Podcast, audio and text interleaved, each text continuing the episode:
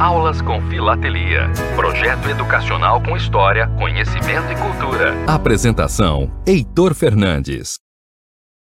Jornalismo, debate sobre temas que você normalmente não encontra na mídia convencional, participação popular, música de qualidade e muito mais. Web Rádio Censura Livre, a voz da classe trabalhadora. Olá, muito boa noite. Hoje é quarta-feira, dia 13 de abril. Estamos começando mais um programa Aulas com Filatelia pelo Web Rádio Censura Livre, que é a voz da classe trabalhadora. E hoje nós vamos para a segunda aula, a segunda dose né, das pílulas de história com o Dr. Roberto.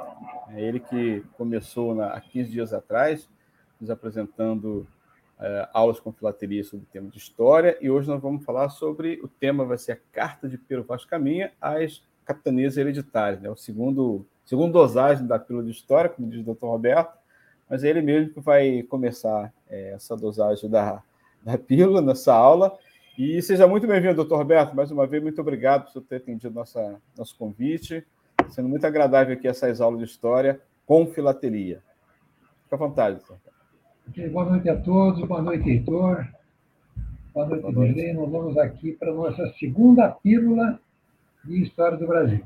Lembrando que eu sou, eu como é, historiador, eu sou um bom médico ortopedista, lembrem sempre disso. Eu apenas estudo História do Brasil e coloquei as duas, História do Brasil e Filatelia, de mãos dadas, e descobri que é uma tremenda ferramenta de aprendizado. Então, hoje nós vamos continuar aqui com aquele trabalho que eu fiz, está disponível no meu site, sobre a história do Brasil através dos selos. E pegamos hoje esses capítulos que vai da Carta do Pero Vaz Caminha até as capitanias hereditárias. Tem umas curiosidades bastante boas para a gente discutir. Posso já compartilhar? À vontade. À vontade. Se estiver falando baixo, só avisar, viu? Tá bom.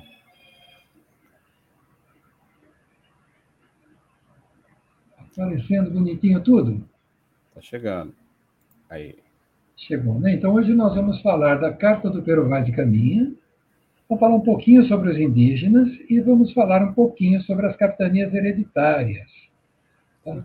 São partes da nossa história, bem do princípio da história do Brasil, que nos permitem compreender muita coisa que vai vir pela frente. Bom, primeiro vamos falar do Pero Vaz de Caminha. Pero Vaz de Caminha era um, um português, era um fidalgo. Fidalgo significa filho de algo, ou seja, era um nobre e ele veio com a, a expedição de Pedro Álvares Cabral uh, para ser um escrivão na feitoria de Calicut, na Índia. Uhum. Que era uma feitoria? A feitoria eram barracões imensos, uh, próximos em frente ao porto, né? vamos falar aqui equivalente hoje à nossa companhia Docas, uh, onde se armazenavam os produtos que eram comprados naquelas regiões para serem embarcados para a metrópole. Isso era uma feitoria. Então, o, o Caminha ele veio na, na, na, armada de Pedro Álvares Cabral, ele veio na nau do Pedro Álvares Cabral, e foi o responsável por escrever, comunicar ao rei de Portugal que havia sido descoberta uma nova terra. Nós falamos que a, a Carta de Pedro Vaz de Caminha é a certidão de nascimento do Brasil. E o nosso correio é, muito sabiamente emitiu esse selo aqui em 1984, tá? do ano, primeiro aniversário do edifício sede da União Postal de Américas e Espanha, e mostra Pero Caminha escrevendo a carta do documento. Tá? Essa carta é muito interessante. É, veja só a carta aqui. É, a carta não é uma folha. Eu vou, eu vou daqui a pouco, já já eu vou cancelar essa tirar essa apresentação e mostrar uma outra folha. Bom, é, existiram três cartas é, estão na Torre do Tombo, lá em Portugal. A Torre do Tombo é a maior biblioteca portuguesa que existe. Eu adoraria conhecer a, a, a Torre do Tombo por dentro. E nós temos a Carta do Perovaz de Caminha, nós temos uma carta que é chamada de Relação do Piloto Anônimo, porque foi um dos pilotos do Cabral que escreveu. É, essa carta eu li inteira, uma carta fantástica de ver. Ela mostra coisas que o, o Caminha ele, ele mostra para rei de Portugal que aqui é uma maravilha, principalmente quando ele descobre que os nativos eles uh, reconheceram ouro e prata dentro dos navios de comando. E a carta do mestre João Faras, que também estava na esquadra. É, depois que ele escreve essa carta, é, ele manda um navio, Cabral manda um navio de volta levar essa carta para o rei Dom Manuel. Bom, história dessa carta. Ela ficou perdida até 1817, quando ela foi achada na Torre do Tombo. Ou seja, imagina o que, que deve ter de documento lá dentro. Sim. Mas ela só foi divulgada em 1843 nessa revista, a Revista do Instituto Histórico e Geográfico Brasileiro, por causa do Francisco Adolfo Varinhagem.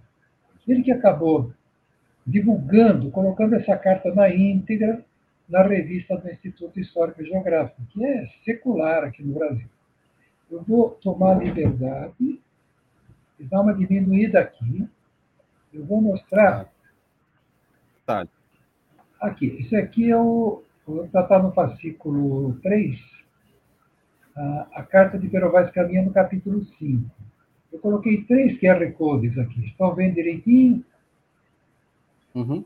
Tá, tá. Então, eu tenho aqui a carta do Pero Vaz Caminho, a carta do mestre João Faras e aqui a carta do piloto anônimo. Quer dizer, é, é, é, clicar no, no, QR Code, fazer a leitura do QR Code, e imediatamente você vai fazer, vai entrar dentro do download dessas cartas. Uhum. Elas estão hospedadas no meu site, se o site que tem a carta falhar, não vai ter problema, está no meu site, tá? Uhum. Então, é, são as três cartas. Eu recomendaria a leitura delas. Eu tenho a carta do Caminha, é, pela imprensa é, do Estado de São Paulo, ela imprimiu também. Então, umas 60, 70 páginas, né, folhas né, de, de carta. E vamos voltar agora para cá.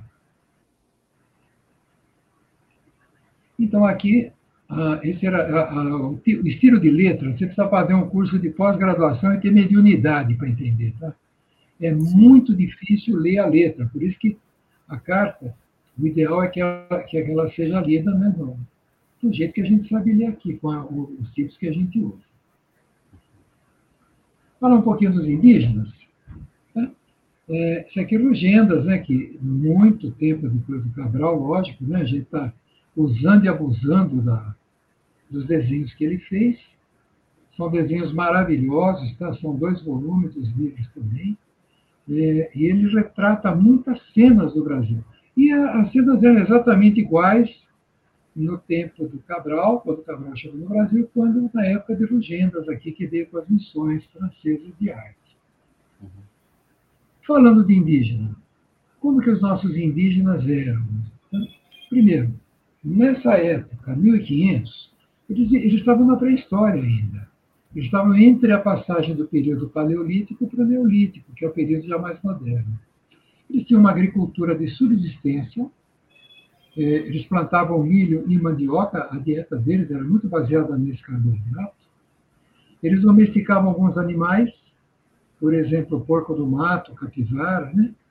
A capivara é um tipo de, de porco que é, a carne extremamente gordurosa. Eles sabiam se utilizar do fogo para cozinhar os alimentos, né?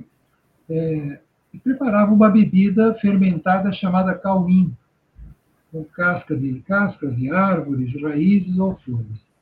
Se alguém um dia oferecer cauim para vocês, pensem duas vezes antes de beber. Primeiro precisa saber como ela é feita. Então eu vou explicar um pouquinho como que a bebida cauim é feita. As índias ficavam o dia inteiro mastigando a raiz, a casca, a folha e iam cuspindo num tacho lá. E a, a mistura de tudo isso mastigado com as bactérias da saliva provocava uma fermentação. E aí saía o cauim. É interessante a gente é, é, ver como são essas coisas, né? Uhum. E nós, nós tínhamos aqui na Bahia, né, não, onde Cabral aportou com seu navio, nós tínhamos eh, duas tribos que falavam a língua tupi, que eram os tupinambás e os tupiniquins. E também não eram tão amigos entre eles. Né? Agora, o Brasil lançou um selo, acho muito bacana esse selo. É uma homenagem a Madalena Caramuru. a primeira mulher e índia alfabetizada no Brasil. Vou falar um pouquinho da Índia, Madalena Caramuru. Ela, ela é filha de uma índia e de um português chamado Diogo Álvares Correia. Né? E ela foi a primeira mulher brasileira a saber ler e escrever. E isso está no livro do Varnhagen, no livro do Penalvo. Em 1534, ela casou com um cidadão português também, natural de Óbidos, chamado Afonso Rodrigues.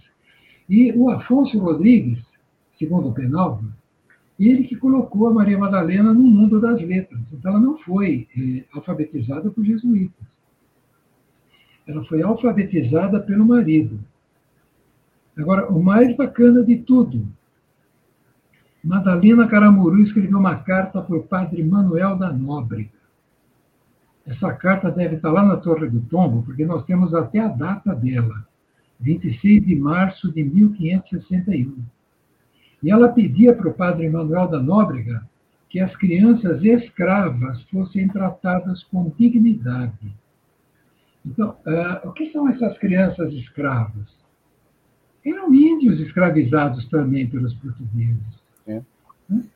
E, e, ainda, e mais ainda, a, a Madalena Caramuru oferecia 30 peças de dinheiro para resgatar essas crianças. Então, eu vou dar um passo à frente da história, ou do que está escrito.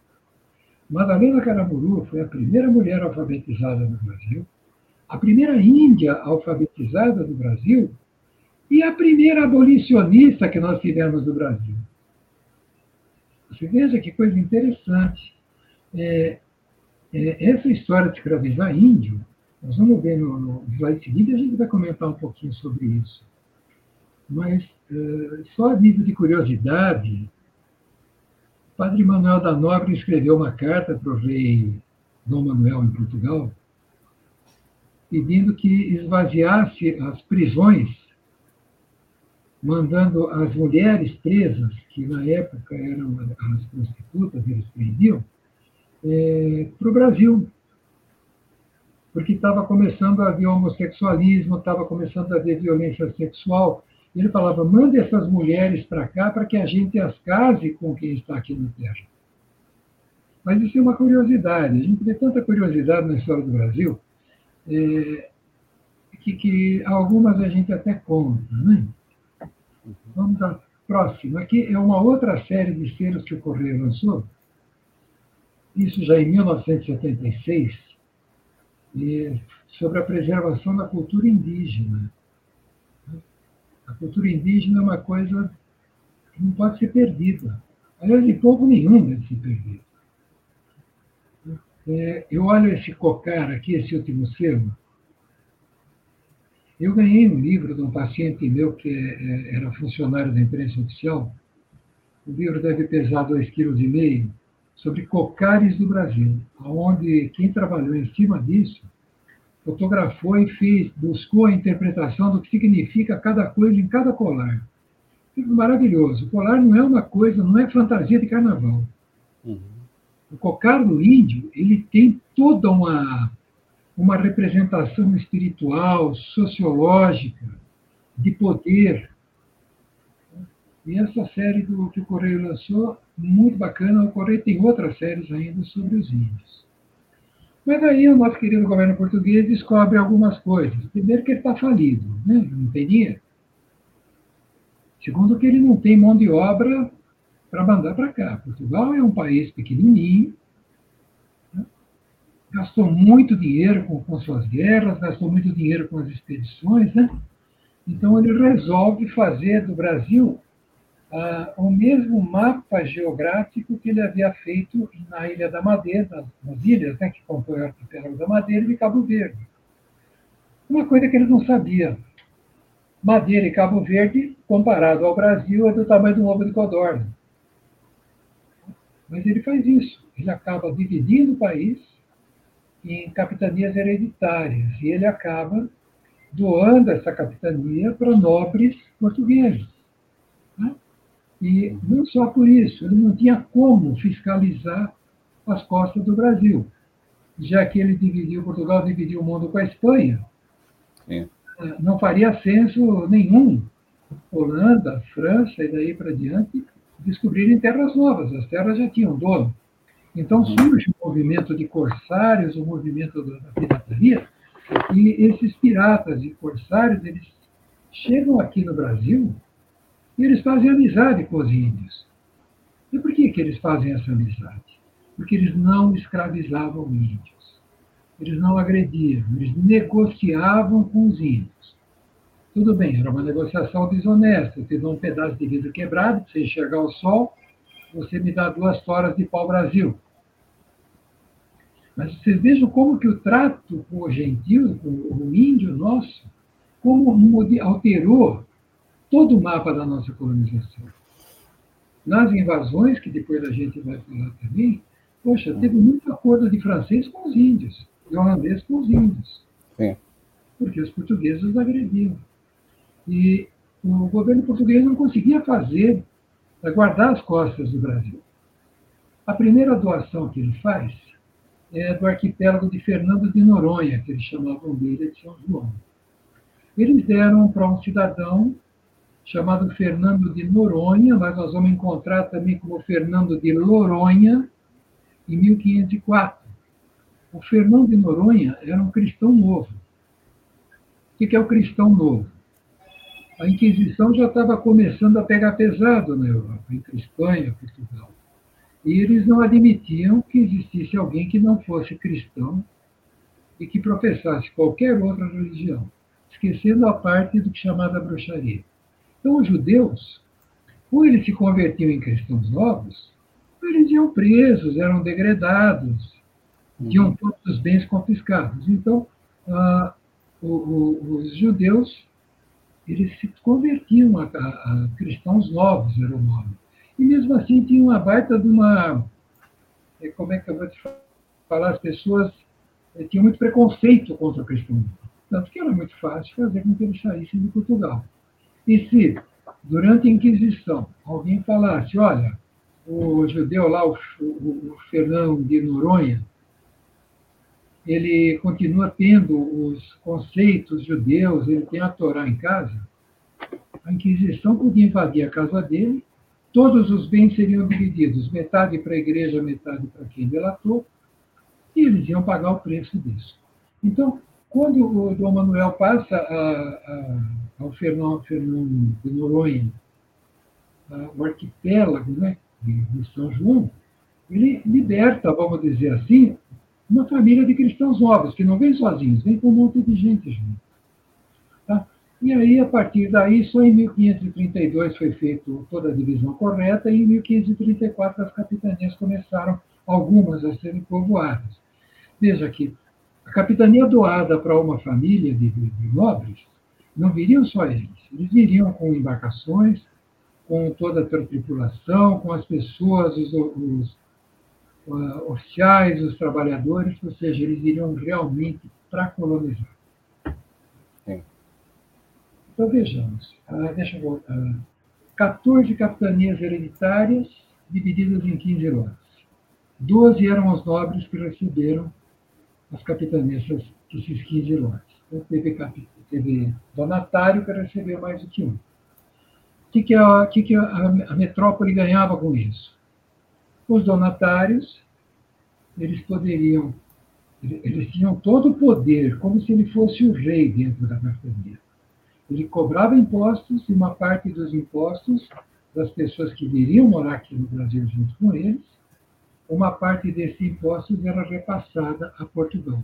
Veja que nessa época, a única coisa que o Brasil tinha, ou haviam descoberto, eram índios e o Brasil.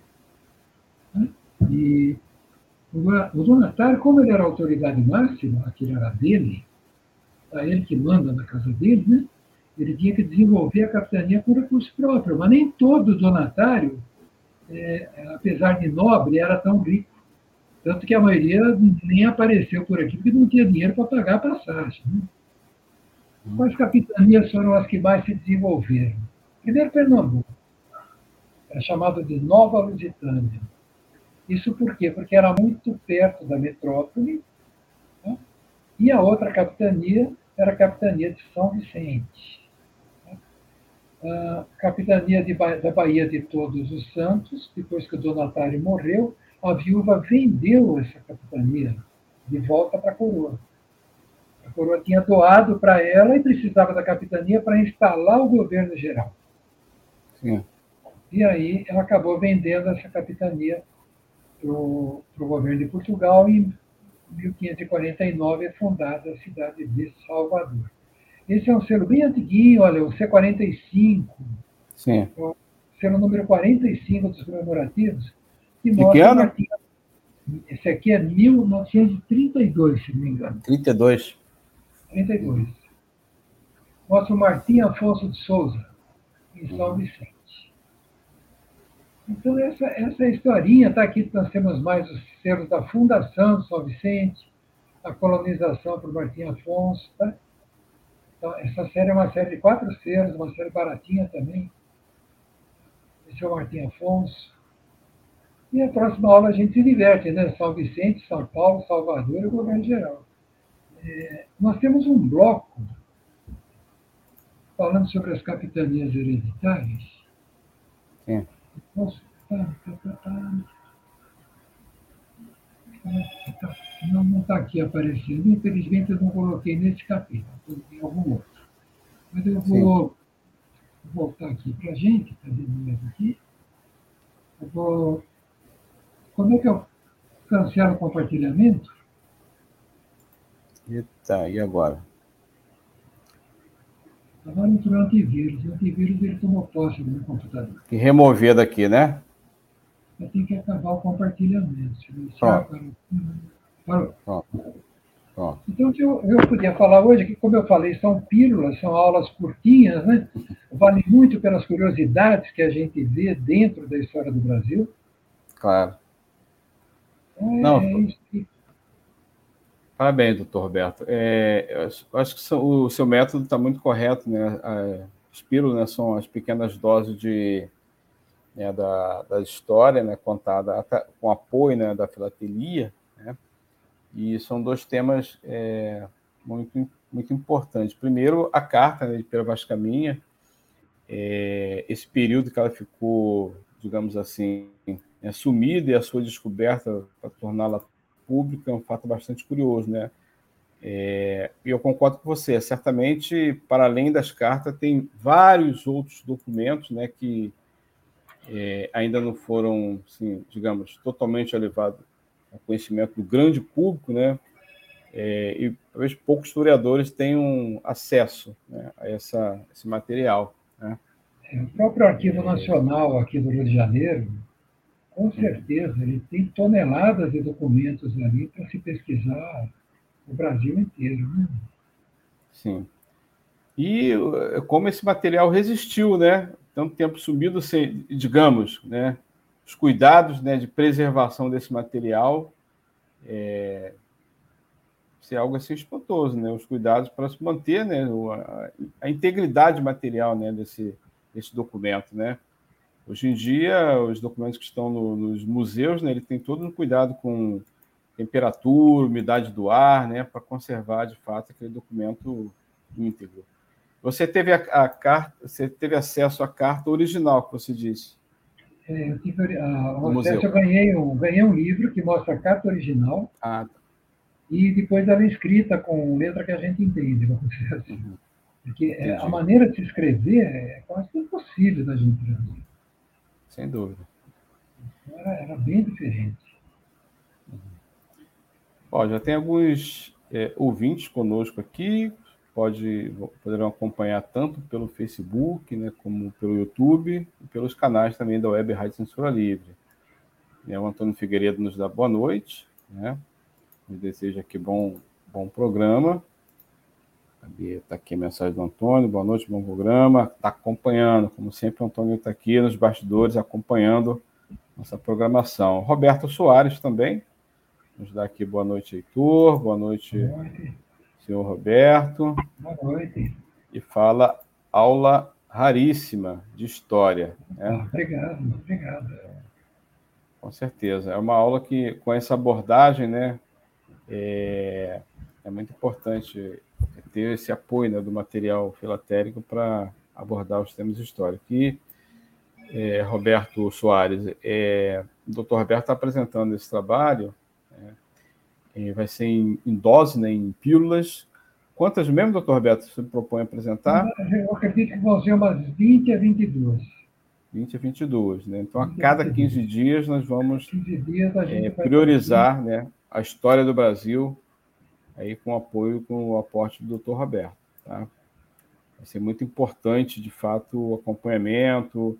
Você também falou no episódio passado, doutor Roberto, que está para é, lançar o, livro né, que, que compõe todos os capítulos que você já tem é, catalogado. É isso? Você quer falar um pouco do livro?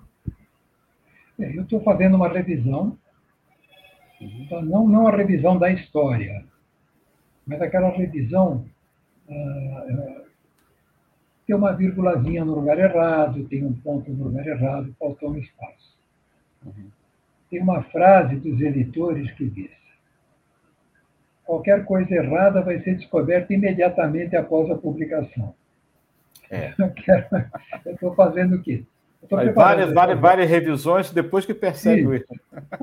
Tem cada coisa, mesmo aquele pessoal que escreve as notícias dos jornais à noite, vira e mexe, você pega erro de português ali começa a dar risada. Né? Faltou uma letra, não é maldade, não, faltou uma letra na digitação.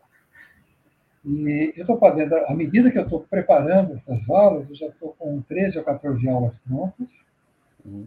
eu já estou fazendo a correção, vou refazer a capa, vou pedir para uma, uma, uma designer fazer a capa mesmo do livro, e aí a gente vai. Ele está disponibilizado no site, tá? não vai mudar muito, não vai mudar nada a nível de história, vai mudar eventualmente um parágrafo, um ponto, Sim. coisas muito simples, né?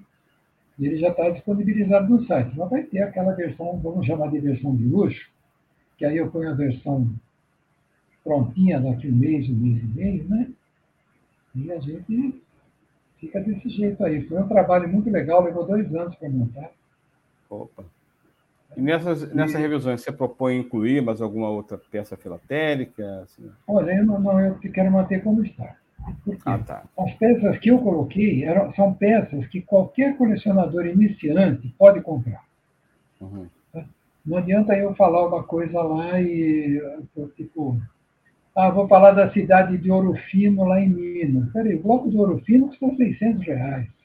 Nossa. O selo do Ouro Fino custa 50 reais. Peraí, um selo, 50 reais, para quem está começando a colecionar. Não, não dá, não é, dá. Não, isso não dá. Nós temos que colocar coisa simples, coisa que você pode ganhar.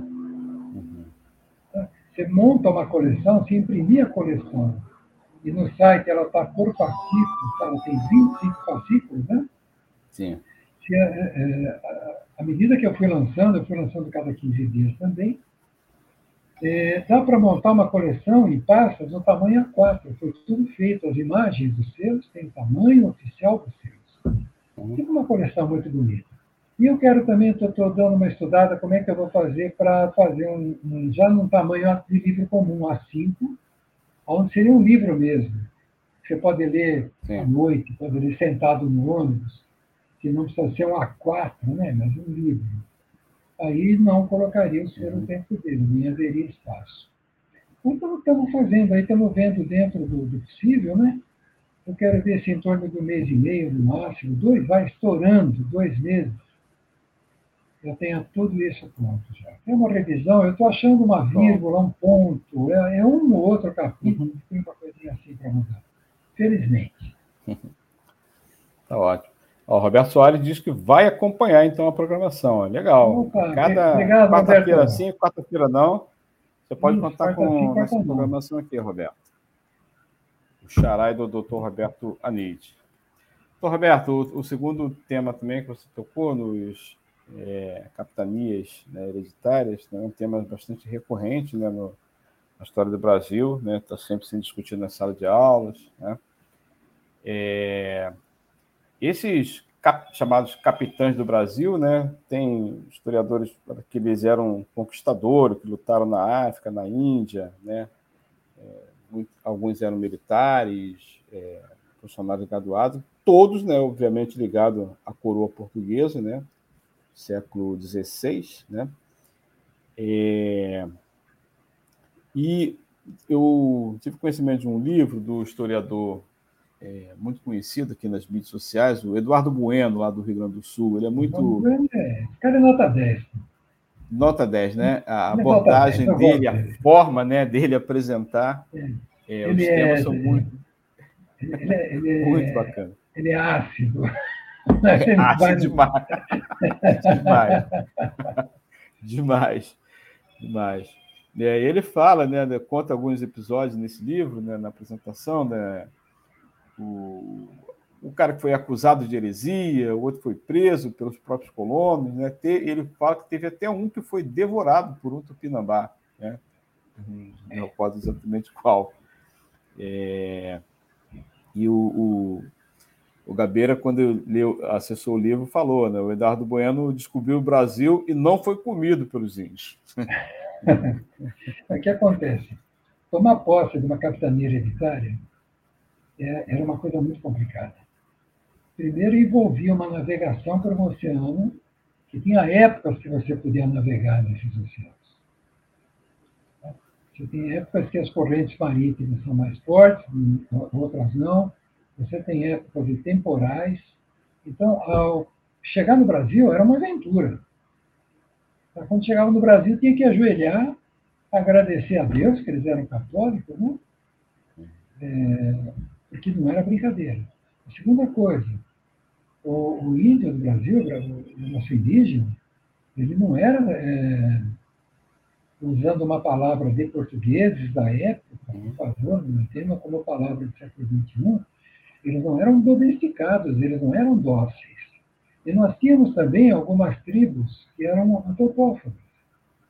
Né? É, apesar que a antropofagia que os indígenas praticavam era diferente do que a gente imagina. Sim. Ah, eles, eh, eles comiam lá o, o, cidadão, mas primeiro, eles não comiam covarde. É, eles comiam o chefe, eles guerreavam. Imagina que uma tribo guerreia com a outra. Essa aqui perdeu, essa aqui ganhou. Tá? Aquele índio medroso que chorava e daí para diante, ele não era deglutido. Agora, o índio, o chefe, aquele cara que era quem comandava, cheio de coragem. Então, era tido como a pessoa, o indígena que comesse a carne dele estaria adquirindo a coragem que ele tinha. E ele morria com cara de macho ainda. Ele não, se, ele não mostrava medo. É, quando ele era esquartejado, né, as mulheres, as índias que amamentavam, esfregavam o sangue dele no seio para as crianças amamentarem o sangue dele, na visão da antropofagia dele, a criança estava também ganhando a coragem daquele inimigo que era um inimigo honrado. É diferente essa história de vou matar gente para comer, para saciar a minha fome. Eles não faziam isso. Né? Então, essa antropofagia era uma coisa muito, é, é, é muito específica. Né? Tem um, um filme brasileiro chamado Como Era Gostoso o Meu Francês. Eu não sei por que, que falaram que era uma pornochanchada que não tinha nada a ver com pornochanchada. E eles mostram um, um, náufrago que fica com a tribo, casa inclusive com uma índia, mas ele tinha a data que ele ia ser é, morto para a antropofagia, porque ele era, um, era o capitão do barco. Então, é bem assim essa história da antropofagia. Então, chegar o capitão, o donatário, para chegar no Brasil, Primeiro, tinha que ter muito dinheiro, porque ele não iria vir num barco sozinho, ele teria que vir em dois a três barcos. Isso custava muito caro. Poucos navegadores conseguiam fazer toda essa viagem. Chegando no Brasil, era uma terra que não tinha nada, eles tinham que construir tudo. E ainda se preocupar com o indígena. Então, tem que se preocupar e muito. Ah, outro detalhe: Portugal no inverno, no inverno neva. O Brasil é quente. Por isso que a família imperial construiu uma casa em Petrópolis. Que era a casa de veraneio, que era onde eles suportavam né, ficar. Então nós tínhamos o clima, as doenças tropicais, aqueles pernilongos desse tamanho que eles contam. Então tem tudo isso que é para pensar. Por isso que parte da, da, uma boa parte das capitanias, o, o donatário nem chegou perto. Uhum. E aí o Brasil, o governo português, institui o governo geral. Esse era um outro problema. Como é que eles se comunicavam com a corte? Como é que se comunicavam com Portugal? Imagina que eles estivessem sofrendo um ataque de índios. Para quem que eles iriam pedir socorro? Todos esses medos, com certeza, batiam na cabeça do donatário. Ele ficou todo feliz de ganhar um baita terrenão. Corretores de imóveis chamariam de linguição, porque era comprido. É. E fica por isso mesmo, né? Verdade. Doutor Roberto, você tocou também no tema, o tema aí na, no escorrer da sua, sua aula, sua pílula, das invasões. Né? Também teve é, as adesões né, indígenas é, pelos conquistadores. Aí. Você, você vai abordar esse tema na, na, já na próxima aula? Está tá previsto? Próxima já? Aula, é, já começa a entrar a invasão francesa no Rio de Janeiro. Sim. A, a, maior pílula, vamos falar assim, são as invasões holandesas. Sim. Porque o, os holandeses, quando invadiram né, o norte, é uma coisa impressionante lá no Nordeste. Eles sabiam tudo, eles sabiam tudo.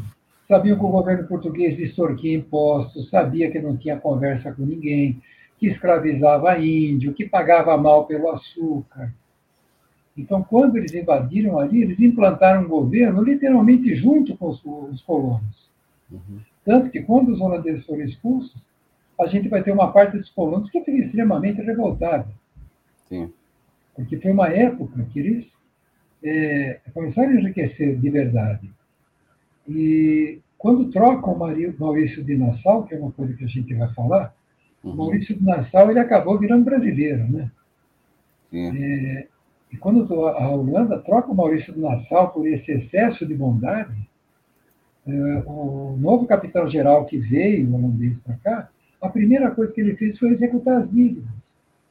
Então, aqueles, ah, aqueles moinhos, né, aquelas canaviais que deviam é, dinheiro para o governo holandês, não tinham como pagar. E eles começaram a executar dívidas. Esse aí também foi um fator de derrocada dos holandeses. Então, você vê, está tudo em cima é, do, do interesse financeiro. O tratar bem e o ajudar. Cada vez que o conquistador sai fora dessa linha, ele perde. Sempre foi assim. Perfeito.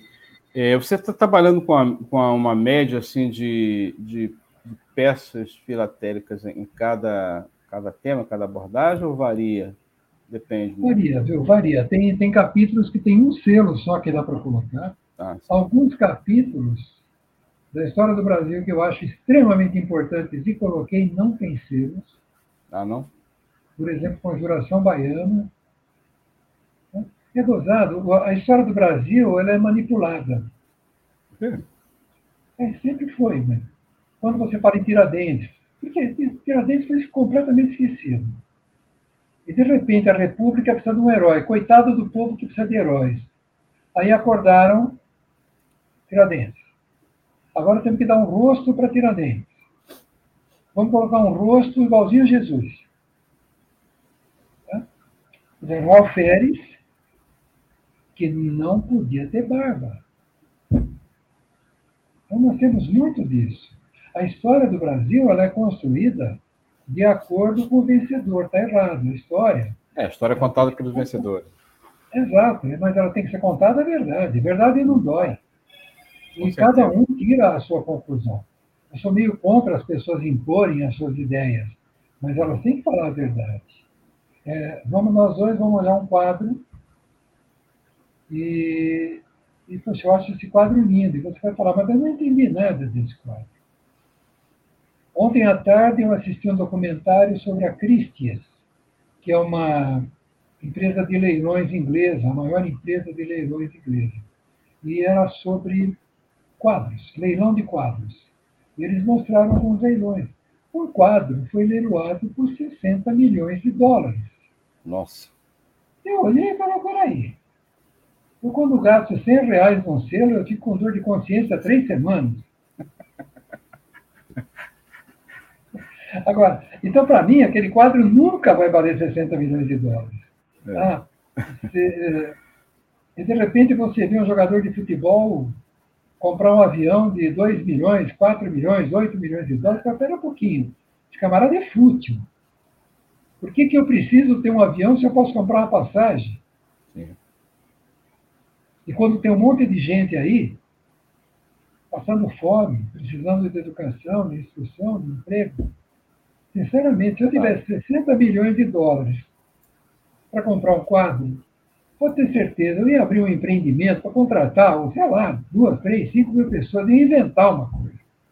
Que a riqueza a riqueza só tem valor quando ela circula, quando ela faz o bem para o próximo. Tá? É, mas quem domina né, os capitais não, não pensam dessa forma. Pensa, né? Infelizmente não pensam assim. Sim. E a história do Brasil, em tudo, ela é modificada. Tudo. É verdade. A gente vê o próprio quadro da independência do Brasil. Ah, ah, você olha aquele quadro da independência, ele é fantástico. Ele é gigante. Eu vi esse quadro no Museu de Ipiranga, que vai reabrir, graças a Deus aqui, vai reabrir. São Paulo precisa de um museu, Brasil precisa de um museu. A gente já viu o desastre no Rio de Janeiro, que isso aí, olha, foi de arrancar os cabelos, de chorar. Mas o, o quem pintou o quadro, o Pedro Américo, ele se deu o direito de pintar a independência como ele via. E ele, como retratista, aparece na pintura.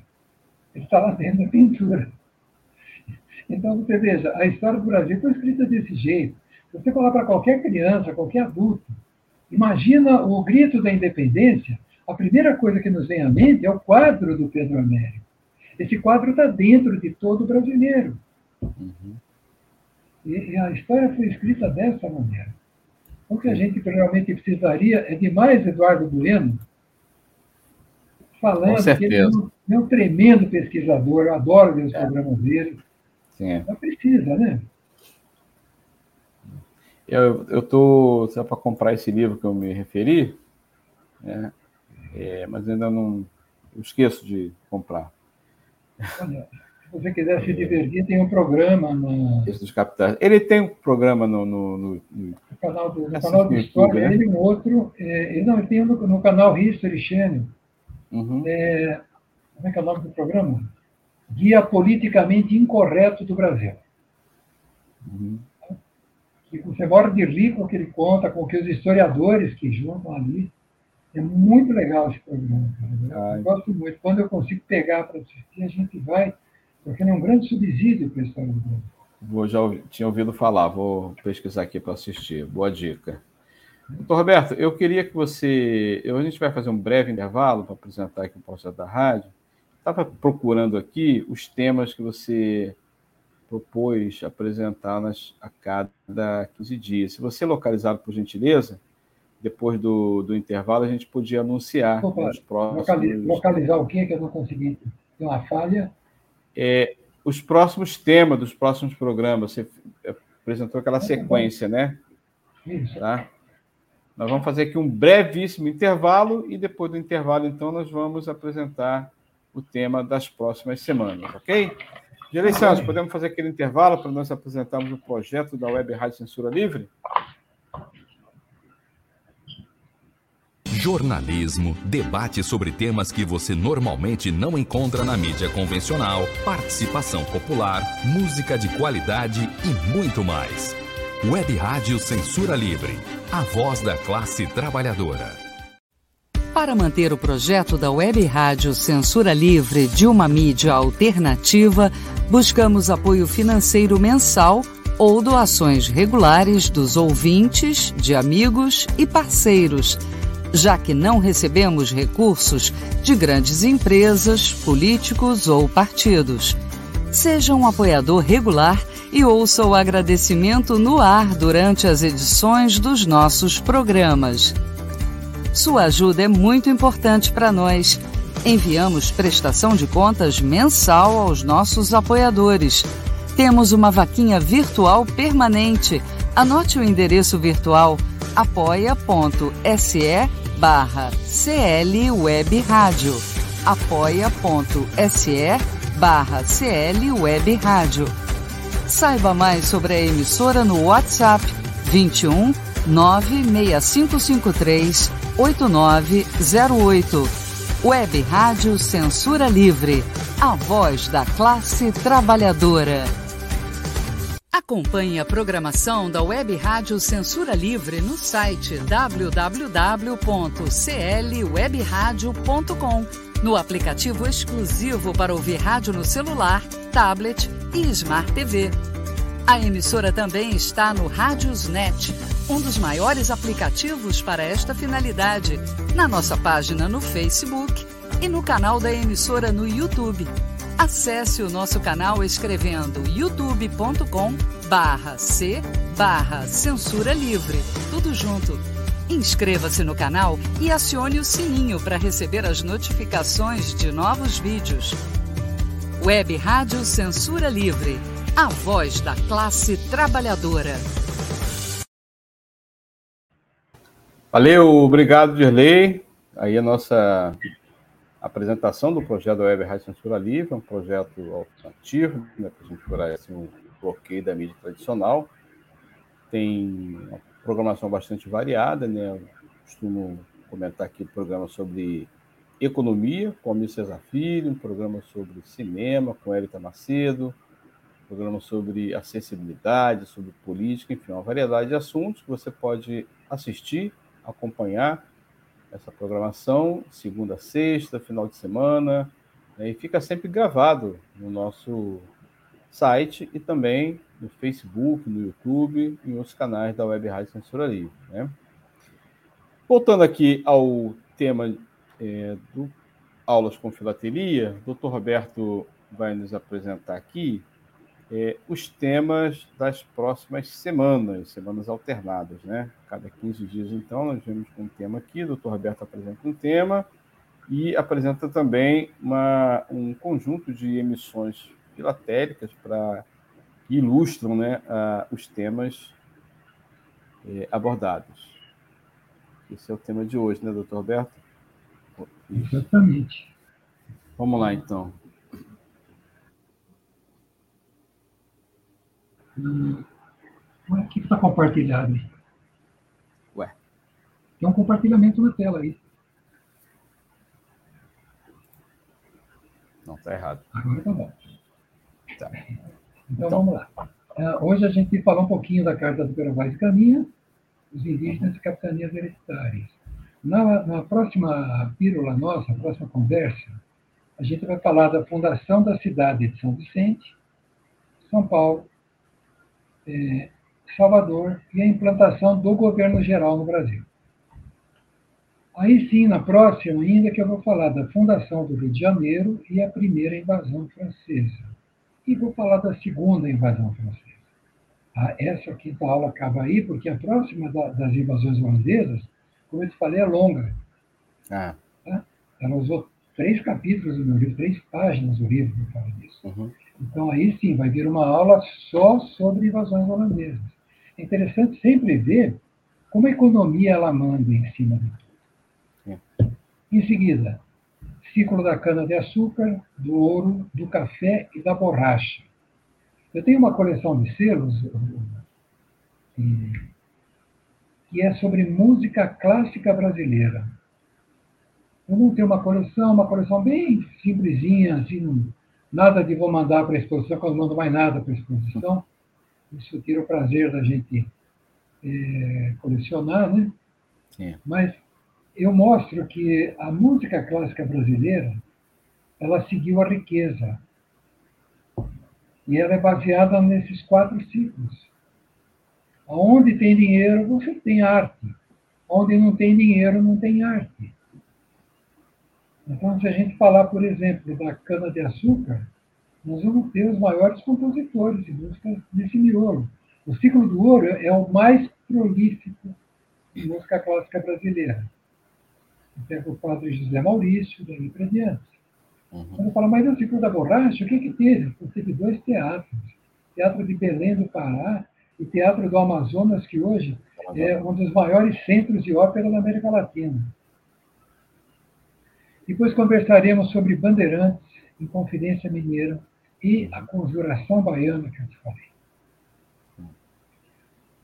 No momento seguinte, Portugal tem aquele problema sério né, com, a, com a França. Napoleão tem uma briga entre França Inglaterra e Inglaterra decreta o bloqueio dos portos e sobra para Portugal fugir da França, fugir dos uhum. franceses.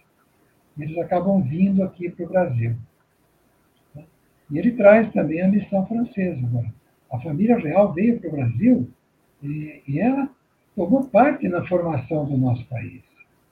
Eu acho que a nossa independência ela começa aqui, começa quando Dom João VI aporta no Brasil. Ele vem trazer para uma colônia que não tinha progresso nenhum, que não era nada metropolitano. Ele vem trazer toda uma cultura que Portugal já tinha. É, falamos da Revolução Pernambucana, aí sim vem a independência do Brasil com o primeiro reinado e o período regencial. Tem muita curiosidade sobre a independência do Brasil. Falamos das guerras da regência, isso em outra aula o segundo reinado e a parte importante, a cultura do segundo reinado. A grande importância do, do Império do Brasil foi consolidar o nosso território, consolidar a nossa Constituição. Isso foi uma coisa impressionante. Consolidou o exército como fator de segurança. Senão, o que seria do Brasil? um monte de republiqueta latino-americana como o resto da América Latina. Quando as repúblicas, que eram as colônias espanholas, fizeram sua independência, a América Latina ficou completamente fragmentada. Somente o Império do Brasil continuou firme. Dom Pedro II conseguiu fazer uma economia muito boa. E era um, um, um amante de artes, era um tremendo no cara cultural. É, em seguida, a Guerra do Paraguai, que tem muito que falar da Guerra do Paraguai. Hoje existe uma, uma tendência a falar que o, o exército brasileiro foi carniceiro, matou criança, daí para diante. Pessoal, não é bem assim. É, falamos de abolicionismo, falamos de Olavo Bilac, que eu vou colocar QR Code dos livros do Bilac, abolição dos escravos, a Lei Áurea, uhum. Guerra dos Canudos, Proclamação da República, República da Espada e a república né? É, Prudente de Moraes, que foi o primeiro presidente civil do Brasil, e Guerra dos Canudos. A gente não sabe como é que Marechal Deodoro proclamou a República, ele estava de pijama. E proclamou a República, parece que de alegre, né? Muito por causa de interesses econômicos, né? A Isabel, Princesa Isabel, libertou os escravos, a gente já falou uma vez sobre isso, e não pagou os estrangeiros. O Rui Barbosa, que era um cara super gente fina, mandou queimar toda a documentação para ninguém saber o que devia. Olha. Então, obviamente, as oligarquias, de repente, a monarquia perdeu o chão. Claro. Ela não tinha mais quem, quem a sustentasse. E entra a, a nossa república num país com um povo completamente despreparado para ter uma república. Ah, vale lembrar que Dom Pedro II nunca censurou a imprensa. Ele dizia: quando a imprensa me critica, ela mostra meus erros. Então você vê como ele era nobre. Agora, entra uma república com um povo completamente despreparado. Nós não tínhamos pensadores, praticamente nós estávamos absorvendo a independência dos Estados Unidos, tá? absorvendo Augusto Conte ainda, apesar de tanto tempo, né? E o Brasil não estava preparado para ter uma república, muito menos para ser uma democracia. Tanto que Marechal é chamada de República da Espada, porque o Marechal Deodoro e, em seguida, o Floriano Peixoto, é, eles governam o país com mão de ferro. Golpe. Primeiro golpe. Primeiro golpe. O Marechal Deodoro fechou o Congresso para contratar o, o, cunhado, o primo dele, para reformar o Porto de Salvador. É. Já começou aí a briga? Então, tudo isso a gente vai dar uma discutidazinha rápida, mostrando Legal. esse olhar da história do Brasil. Cada um pense o que quiser depois. Claro. Falamos da Guerra dos Canudos, Eu coloco, inclusive, o QR Code do, do livro do Euclides da Cunha, que, olha, ele deve ser lido. Porque hoje, eu não sei o que está acontecendo, estão com uma ideia de modificar nossa história. Ah, o fulano, o fulano ele era racista, escravagista, vamos queimar o Borba Gato. Espera um pouquinho. Se a gente for julgar o passado com a moral do nosso século, nós temos que queimar o Vaticano. Tem que queimar o Vaticano. Não tem jeito. Tá? Bom, aí nós vamos desfiando né, os presidentes. Eu paro uma olhadinha na Semana de Arte Moderna, volto é. para os presidentes, caio na Era Vargas, né, que foi outra coisa incrível. Era, o governo Vargas é um governo que é até folclórico. Venho para a Revolução de 32, Estado Novo, Brasil na Segunda Guerra Mundial, é, volto para os presidentes, o Getúlio Vargas, eu coloco na, na, na, história do Brasil, eu coloco a carta de despedida do Getúlio Vargas. É uma carta extremamente enigmática. Gente, é, é difícil entender. Eu acho que ele e Jânio Quadros foram extremamente enigmáticos quando fizeram as cartas deles. Né? Sim. Ah, Café Filho, Juscelino e Construção de Brasília. A construção de Brasília é um negócio muito legal, né? A gente vê isso aqui já no fascículo 19, a construção de Brasília. Já no quadro, João Goulart, o golpe de Estado de 64, que se chama de, uns chamam de golpe de Estado, outros de revolução. Na realidade, ninguém sabe o que foi.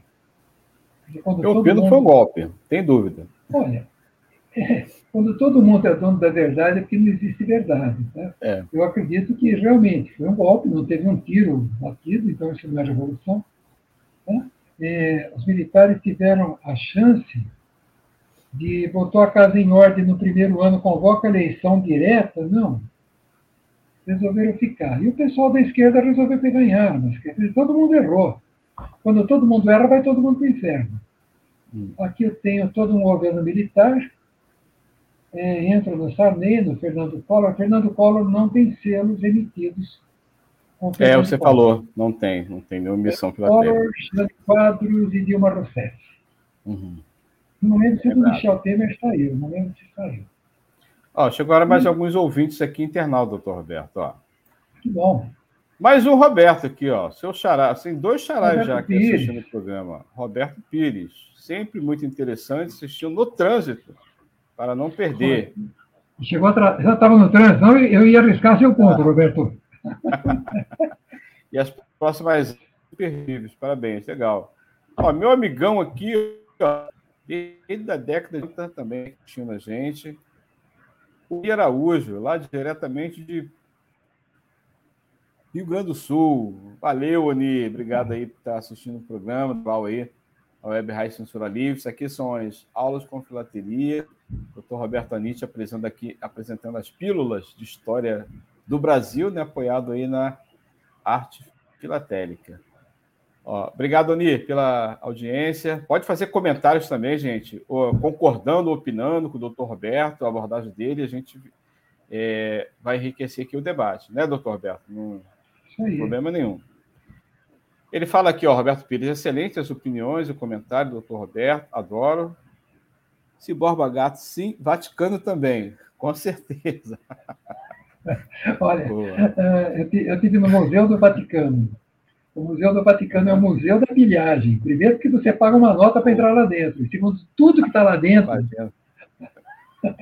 tudo que está lá dentro foi pilhado, pode ter certeza ninguém vai vender uma múmia, ninguém vai vender uma múmia egípcia, uma escultura mexicana, ninguém vende. Tá? Ó, Roberto Pires fala: obrigado por esse programa, Heitor, e faz um apelo a você, doutor Roberto. Ele fala. Não, não vou riscar, está perdoado. Ponto, sou seu fã. Está perdoado. Doutor Roberto, obrigado aí pela, pela sua contribuição mais uma vez.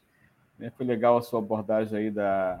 Eu, eu que agradeço, eu que agradeço esses ah, momentos. É, você, você falou que o, o seu, seu trabalho é voltado, se, salvo engano, para é, a galera do ensino fundamental. É isso mesmo? Pode confirmar? É, o, é o ensino fundamental até a oitava série, nada impede que quem está no, no, no, colegial faça também a coleção.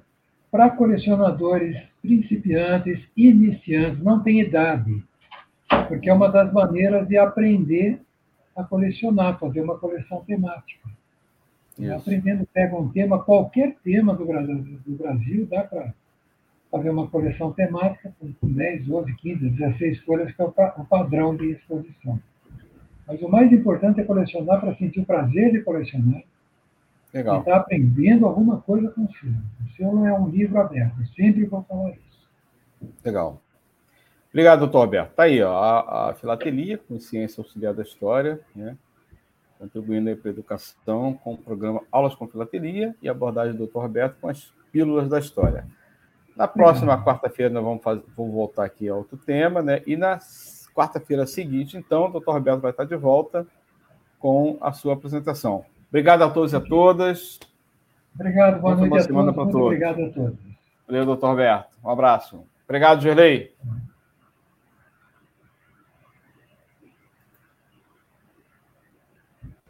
Aulas com Filatelia. Projeto educacional com história, conhecimento e cultura. Apresentação: Heitor Fernandes.